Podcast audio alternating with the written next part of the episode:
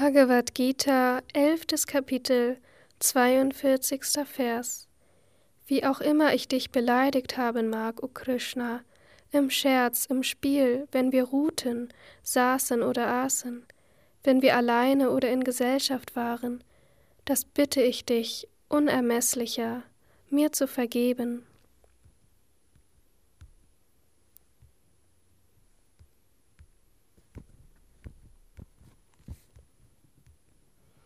Kommentar Swami Shivananda Da nun Arjuna die kosmische Gestalt Sri Krishnas gesehen hat, bittet er für seine früheren Vertraulichkeiten um Vergebung.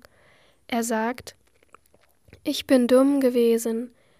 Da ich deine Größe nicht erkannte, habe ich mir Vertraulichkeiten herausgenommen. Nicht begreifend habe ich in dir meinen Freund gesehen. Ich habe mich dir gegenüber nicht gebührend verhalten. Du bist der Ursprung dieses Universums, und doch habe ich mich mit dir gescherzt. Ich habe mir unangemessene Freiheiten dir gegenüber erlaubt. Sei gütig und vergib mir, o Herr. Tat all diese Beleidigungen. Achyuta, der Unveränderliche, in Gesellschaft, in Gegenwart anderer, Aprameyam, unermesslich, dessen Herrlichkeit und Pracht unvorstellbar sind.